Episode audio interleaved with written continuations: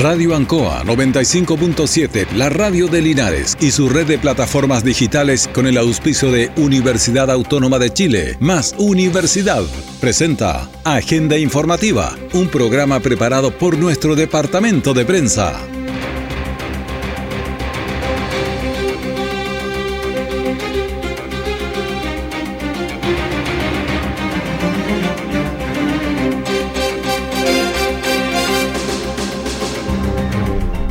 Muy buenos días, bienvenidos a Agenda Informativa aquí en la Radio Ancoa en este jueves 5 de enero de 2023. Pasemos de inmediato a las informaciones de las últimas horas preparadas por nuestro departamento de prensa. Estos son los titulares para la presente edición. Camión ingresa al centro de Linares, arrastra cables y bota postes en pleno centro de la ciudad. Cambios en dos servicios básicos en la municipalidad de Linares, salud y educación. Continúa búsqueda de hombre colombiano perdido en el río Ancoa. El detalle de estas y otras informaciones ya viene. ¿Por qué estudiar? ¿Por qué existe la vocación? ¿Por qué se piensa con la inteligencia y se decide con la intuición? ¿Y por qué es importante preguntarse por qué? Porque sabemos que con una carrera puedes aprender muchas cosas, pero si aprendes a preguntarte, en la vida nunca dejarás de crecer. Universidad Autónoma de Chile. Admisión 2023. Más de mil investigaciones al año. Primer lugar en las universidades jóvenes chilenas. ¿Hasta dónde te puede llevar la Universidad Autónoma? Hasta donde quieras llegar. Universidad Autónoma de Chile. Más universidad. Santiago, Talca, Temuco. Siempre en el lugar donde se produce la noticia están los equipos de prensa para que usted se informe primero. Agenda informativa.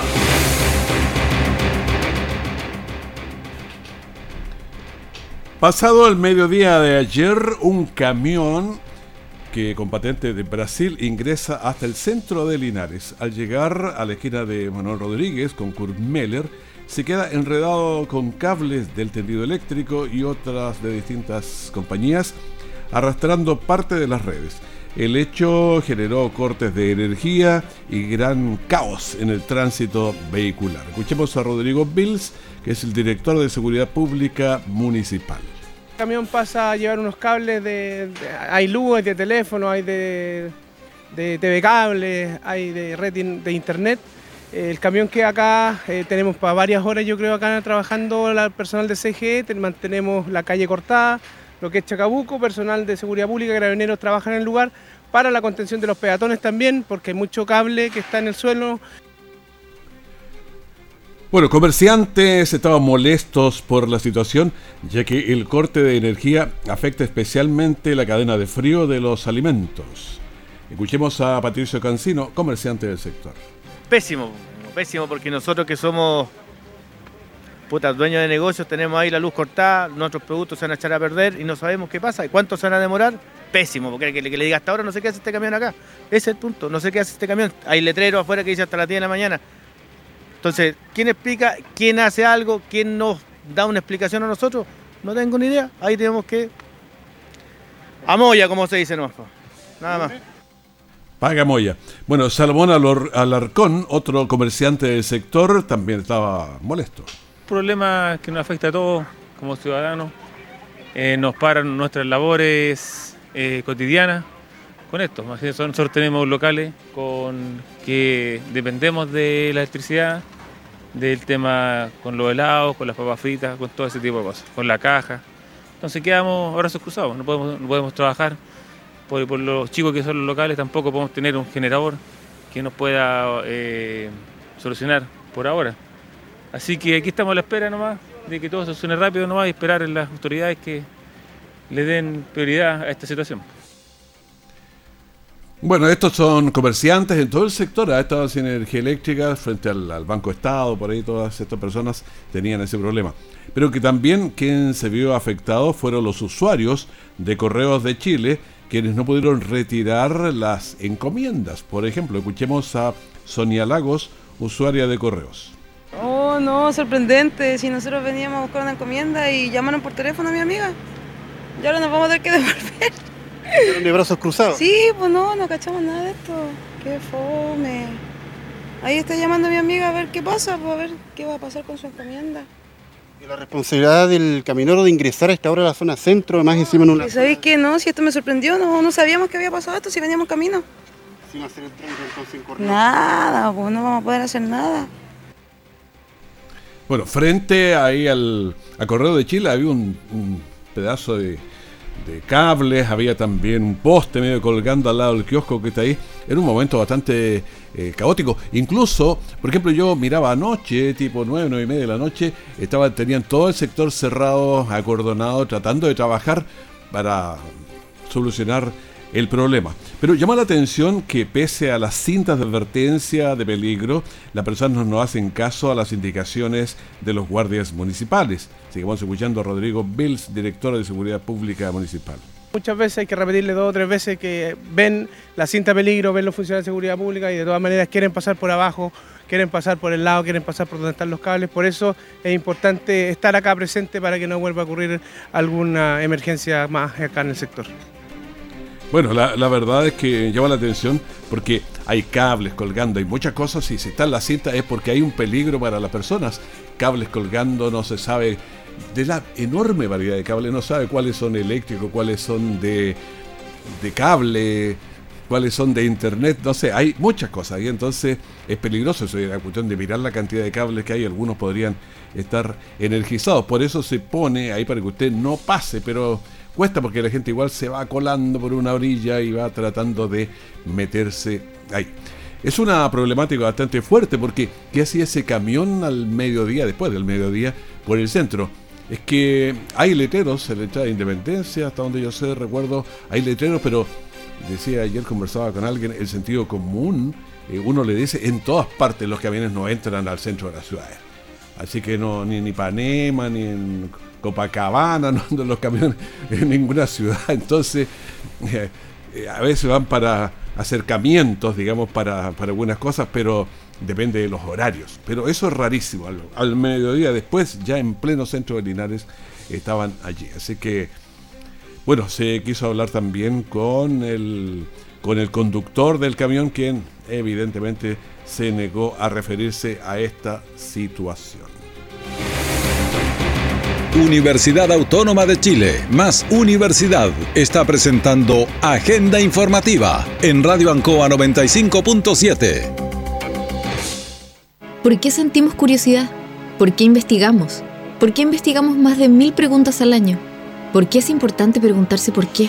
Porque sabemos que con una carrera puedes aprender muchas cosas, pero si aprendes a preguntarte, en la vida nunca dejarás de crecer. Universidad Autónoma de Chile. Admisión 2023. Más de mil investigaciones al año. Primer lugar en las universidades jóvenes chilenas. ¿Hasta dónde te puede llevar la Universidad Autónoma? Hasta donde quieras llegar. Universidad Autónoma de Chile. Más universidad. Santiago, Talca, Temuco.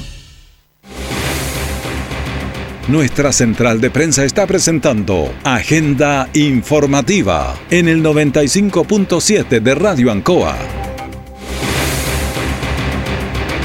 Estamos en la Radio Ancoa y ha habido cambios interesantes en lo que tiene que ver con educación aquí en Linares. Y estamos en línea con don Patricio Araya, que es el nuevo director eh, del Diamond. Las felicitaciones, muy buenos días. Aló. Vamos a ver de inmediato esta conversación. No escucho. Don, don Patricio, ¿me escucha ahí? ¿Aló? Aló, aló, aló, aló. ¿Aló? Eh, sí, estamos tratando de... A ver, no, si eso debería ser funcionar. ¿Aló? A ver, momentito, momentito. Estamos, estamos haciendo un... A ver, estamos ahí hablando... hablando. Se cortó la llamada. Ya, estábamos hablando con don Patricio Araya, pero vamos a hacer eh, el contacto de inmediato porque ayer se informó del, del cambio de dos autoridades en el municipio de Linares. A ver, ahí No, no. sí. Ahora sí. Ahora sí que nos escuchamos perfectamente entonces. Bueno, ¿cómo está? Primero felicitarlo por el... eh, es un lío grande que está ahí, ¿ah? porque hay hartas deudas económicas y un montón de cosas. Eh, sí. Por Pero supuesto. yo usted es bueno para los desafíos, así que tranquilo. Sí, hay esos desafíos. Hay algunos que tienen, tienen respuesta, solución y, y hay otros a los cuales uno tiene que enfrentar. Yo siento que El esfuerzo mayor debe ser el ver los elementos que entre todos los colegios y el municipio se ha ido construyendo a lo largo de este tiempo. Eh, siento que hay tanto desgaste, preocupación de docente, asistente de educación, para poder mantener un, tiempo de trabajo, una estructura de liceo, de aprendizaje, que a veces, sí, esto otro es muy importante, pero creo que en el ámbito educativo esto es mucho más importante, porque son generaciones que uno está formando, está acompañando, son grupos humanos que en algún momento tienen que tomar eh, las iniciativas frente a todas las acciones que se puedan lograr en un país, en una comuna, en una región, y, y eso se debe formar. Y eso hoy día están haciendo los docentes. Usted está acostumbrado a los desafíos, porque cuando partió con el Diego Portales tenía poquitos alumnos y bastante Sí. complicado todo el sistema, digamos, y ahora lo entregó con más de mil en muy poco tiempo. Sí, sí. eh, bueno, es un desafío de equipos. Yo creo Sí, que claro. acá también es el, el esfuerzo, trabajar en equipo, trabajar unidos para poder lograr eh, lo que entre todos deseamos para una mejor formación, acompañamiento de nuestros estudiantes. Así Sí, que yo- por ahí va el desafío. El desafío grande. Ahora, yo conversé con dirigentes de los profesores en este mismo espacio, con aquí en la radio, y me decían que estaba muy. Se está improvisado, todo, todo el- lo que ellos decían, profesores que se trabajan en el sistema. Entonces, que todo el daño andaba así. Así que por eso digo que había que organizar mucho. Eh, los varios concejales presentaron un problema económico que no se sostenía. Entonces, por eso le decía que está un poco complicado el sistema y hay que arreglarlo. Es el desafío. Sí, yo creo que por ahí y, tengo la esperanza de, de poder eh, formar parte de un equipo que sí le va a dar respuesta a, la, a todos, pues, a los docentes, a los asistentes de educación, eh, a los jóvenes en este proyecto que es mucho más grande y que tenemos que prepararnos para lo que es un traspaso a los locales, ¿no es cierto?, distintos que van a existir en un año más. Exactamente, ahí todo. Por eso digo, el desafío es bastante grande y hay que mirar desde, desde el kinder, pre-kinder, o sea, hay que mirar mucho, mucho adelante. Sí, hay que mirar, hay que hacer todo un estudio de cada, de cada espacio educativo, ver los aportes que ahí se van ofreciendo y, y buscar las mejores alternativas para que el traspaso sea lo más tranquilo posible dentro de todo lo dificultoso que tiene. Pero, pero bueno, ahí creo que hay que trabajar con, con todo, con, con todos los, los departamentos, con todos los, los espacios, con todas las personas que animan cada uno de los ambientes y sectores, tanto de colegios, de jardines, de, de comunidad educativa, del colegio de profesores, eh, por supuesto el consejo. Eh, yo creo que todos ellos vamos a estar involucrados en este esfuerzo por mejorar y porque todos estemos mejor el día de mañana. Usted dijo una cosa muy básica e importante, que formar los equipos y trabajar con los equipos. Si usted se empieza a pelear con todos los equipos, eso es seguro que no va a resultar. No, y, claro, y todos sabemos, si todos queremos lo mejor para todos y por tanto pelearnos no nos hace bien a ninguno. Yo no, no soy amigo de pelear, más bien de buscar cuáles estrategias son las más adecuadas dependiendo de los espacios y de las posibilidades que tenemos. Y eso lo hacemos entre todos, no, no, no se hace un personaje, en este caso, que me ha tocado esta, esta misión, que, que trataré de, de acompañar y hacer lo mejor que pueda, pero, pero solo no se puede. Y sea quien sea el que esté a la cabeza, porque aquí no se trata de, de que haya un super hombre o una, una super mujer o una super estructura, no, se trata de buscar las mejores alternativas y eso se hace conversando, dialogando, buscando estrategias que nos puedan colaborar para, para que esto sea lo más sano posible. Es que usted tiene una ventaja comparativa ahí porque usted es amigo de la filosofía y eso ayuda a buscar las cosas básicas y de ahí creando carpetas y creciendo y desarrollándose. Sí, por ahí, creo que por ahí va, va el cuento. Yo creo que si no llegamos a dialogar y estamos siempre confrontados en situaciones que, que si bien pueden ser verdaderas, ciertas y que nadie puede negar, pero tenemos que llegar a, consenso, a acuerdo, para poder eh, generar espacios de reflexión, pero al mismo tiempo eh, salidas, salidas favorables para todos y no perdiendo el foco que son nuestros estudiantes en este, en este proceso. Así que, como digo, es una tarea ardua, difícil, encomendada, pero vamos a intentar aportar un granito de arena y, que debo hacerlo y tenemos que hacerlo con todas las personas que están involucradas, no, no desde, desde una oficina, sino más bien en la conversación cotidiana, eh, dialogada, en los consensos que podemos llegar en cada una de las situaciones que se puedan, eh, puedan emerger. Bueno, usted ha hablado de un granito, eh, granito de arena, pero yo lo he visto con una carretilla, así que vayan más de un granito. Bueno, quiero felicitarlo y que tenga mucha energía y fuerza para enfrentar este desafío que es grande por la educación de todos nuestros niños y jóvenes de Linares. Así que le deseamos todo el éxito y cuente que vamos a hacer lo posible, que a nosotros nos interesa que en salud, que en educación, que todo nos vaya muy bien. Así es, así es. Muchas gracias a usted. También me voy muy triste, apenado. Ahora tengo me imagino aquí, pero eh, bueno, son desafíos distintos, son formas.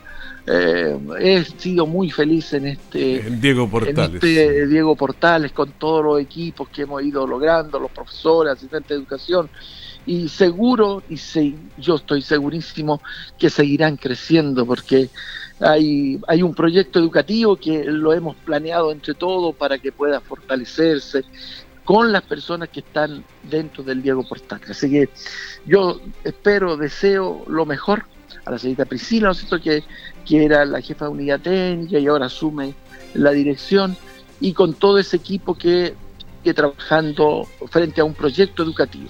Y ese proyecto va mucho más allá del director de turno, que en este caso me había tocado, nos tocó cosas difíciles y que echamos adelante y que entre todos pudimos subsanar. Así que ahora le paso a otra persona que seguramente va a hacerlo crecer con sus apoderados y estudiantes. Yo recuerdo que hacíamos programas antes de que usted asumiera en el Diego Portales. Y cuando asumió dije, le pongo todas las fichas porque le encuentro las competencias y ahora le digo lo mismo. Muchas gracias, don Raúl. Muchas gracias, muy amable. Que esté muy bien. Y agradecido de todo el bien que ustedes hacen comunicando cosas que, que, que podemos hacer y que están, son vida en cada una de las unidades educativas. Perfecto, muchísimas gracias, le deseo mucho éxito, que esté muy bien. Ya, hasta luego, gracias. Hasta luego, muchas gracias.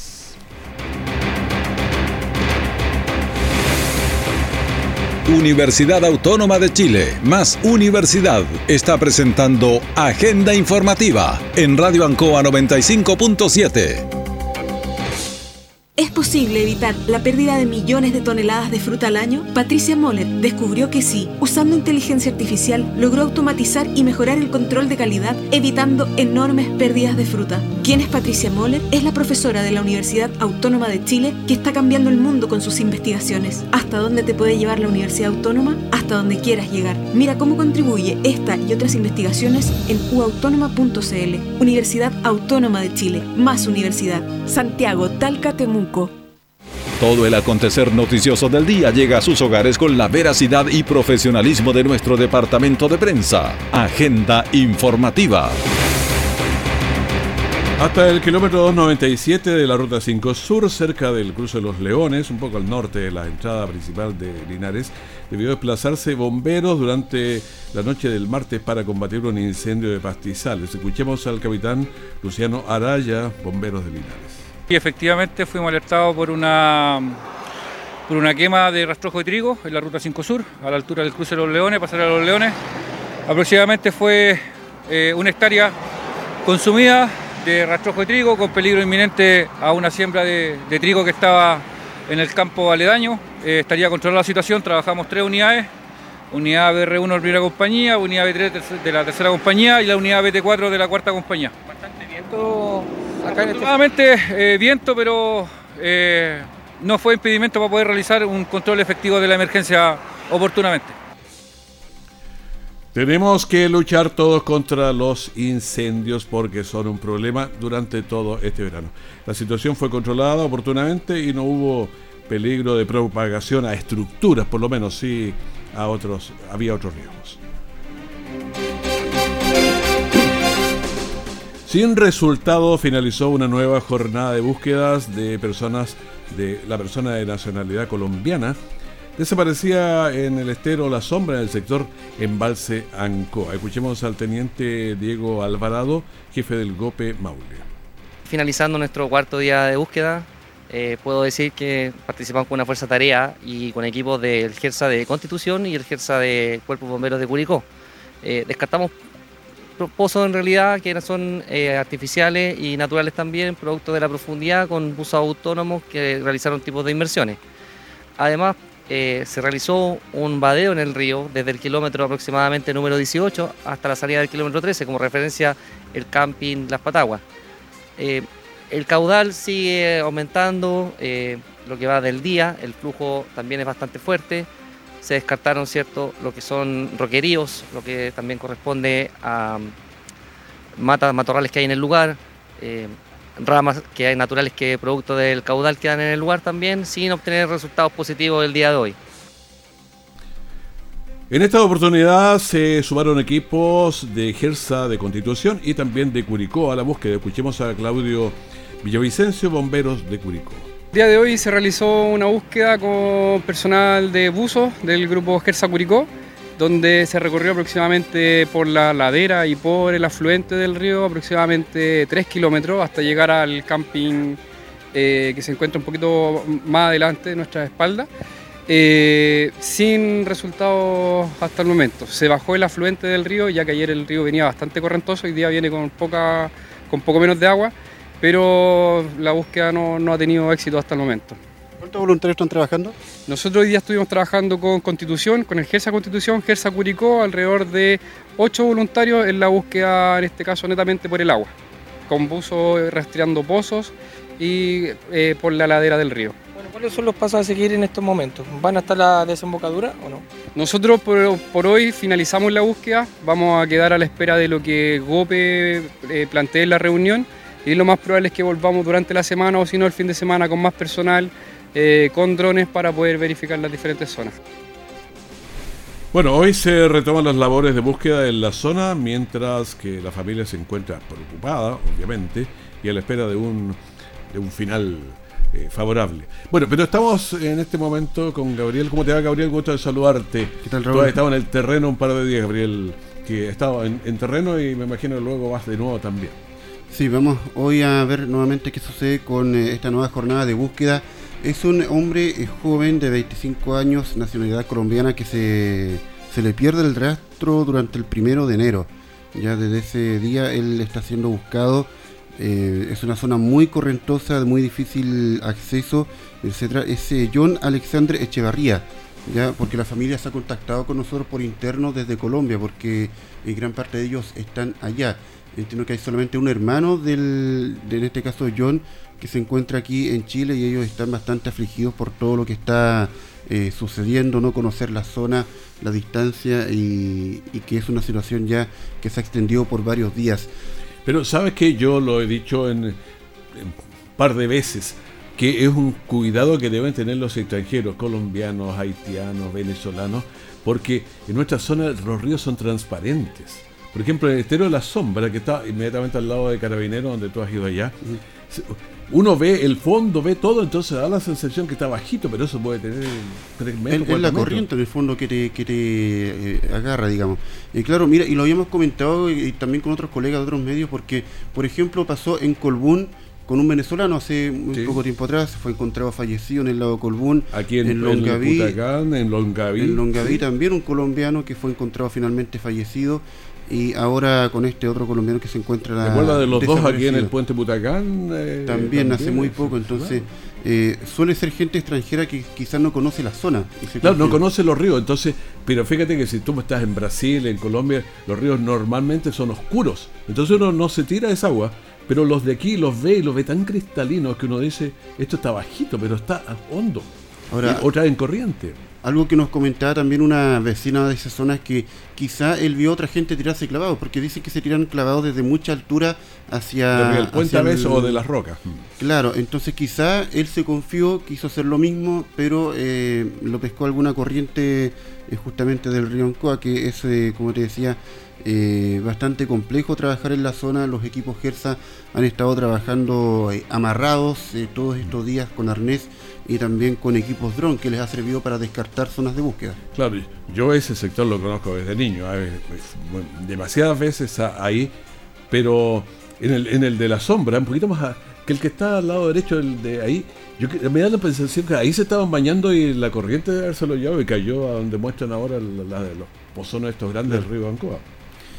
Bueno, esperar un resultado favorable, por último, por encontrar ya a este hombre joven, a John eh, Echevarría, que ha sido reportado entonces desaparecido, ya está trabajando ahí eh, tanto GOPE de Carabineros o equipos ONG y también los equipos GERSA, que son equipos que corresponden a bomberos, en este caso de Curicó y Constitución, que cuentan con bastante equipamiento para trabajar en este Pero eso me imagino que han trabajado en varios puntos.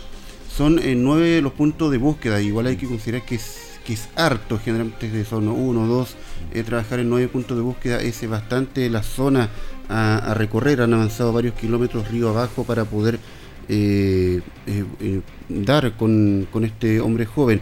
Esto decía que ha ayudado mucho el tema de los drones, que es una tecnología que antes no existía mm.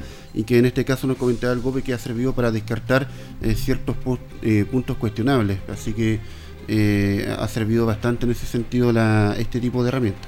Claro, la cantidad de agua que trae el río es, fuerte, entonces de repente te puede llevar hacia un sector con ramas y quedaste ahí enredado. Entonces hay, hay muchas posibilidades. Pueden pasar muchas cosas, así que hoy vamos a estar nuevamente en el sector de en Barzancoa a ver qué sucede con esta búsqueda. Perfecto. Oye, eh, también hubo un, accidente grave antes ayer, parece que es un par de días en la el La tarde, claro, del... de Constitución porque ha estado los parlamentarios de toda la zona presionando para lograr ingresar el presupuesto 2023 en la doble vía que se, hizo la de San Javier la Constitución, pero en, el mientras tanto continúa el problema. Claro, resumiendo un poco, antes que nos gane el tiempo, se trató de un camión recolector de basura de la comuna de Constitución que volcó en el kilómetro 38 de la L30M y eh, dada la circunstancia hay una ambulancia del Hospital de Constitución que no se percató de esto, eh, chocó fuertemente contra este camión eh, de alto tonelaje y otros tres vehículos particulares. Inicialmente lo habíamos dado cuenta de cuatro personas graves, pero en total son 11 las personas lesionadas, hubo un amplio despliegue de, ambulancia y también el apoyo de un helicóptero de carabineros que estuvo trabajando también en la zona. Oye, pero uno mira, conversábamos mientras ese viaje en la carretera, y, no tenemos más accidentes porque Dios es grande. ¿no? La mm. verdad es que la forma de conducir es impresionantemente mala de varios. O sea, se te pasan y se pegan adelante de inmediato. Entonces, a veces un camión no alcanza o los camiones llegan y salen. La verdad es que tenemos una chacra para conducir a nivel nacional, digamos. Hay muy malas costumbres en el tema del tránsito, hay que decirlo. Lo mismo hablando, por ejemplo, del camión que ingresó al centro Mira. y que, y que no, no, daba la altura con, con la postación. Así que otro tema cuestionable. No, si hay, tenemos un problema grave. Gracias, Gabriel. Buen día. Nos vamos, pero ¿qué pasa con el COVID que nunca nos deja tranquilos? Estamos con 2.467 casos ayer. En el total acumulado tenemos 6.537, que son las personas que están en este momento eh, con el contagio a nivel nacional teníamos una positividad de PCR de 18.34% y bajamos bruscamente ayer a 13.22%. Los fallecidos de ayer fueron bastante, ¿eh? Si son cifras no despreciables, 43 y llevamos 63.243. Los pacientes en las UCI 103 y pacientes conectados a ventilación mecánica invasiva 71. Esos son los datos principales entonces en el COVID. Bueno, despedimos agenda informativa del primer bloque de la gran mañana de la Radio Encoa. Manténgase con nosotros informado. En cualquier momento, la información de último minuto. Quedamos comprometidos con eso. Que esté muy bien, muchas gracias. Radio Ancoa 95.7, la radio de Linares y su red de plataformas digitales con el auspicio de Universidad Autónoma de Chile, más Universidad, presentó Agenda Informativa, todo el acontecer noticioso del momento preparado por nuestro departamento de prensa, Radio Ancoa, por la necesidad de estar bien informado.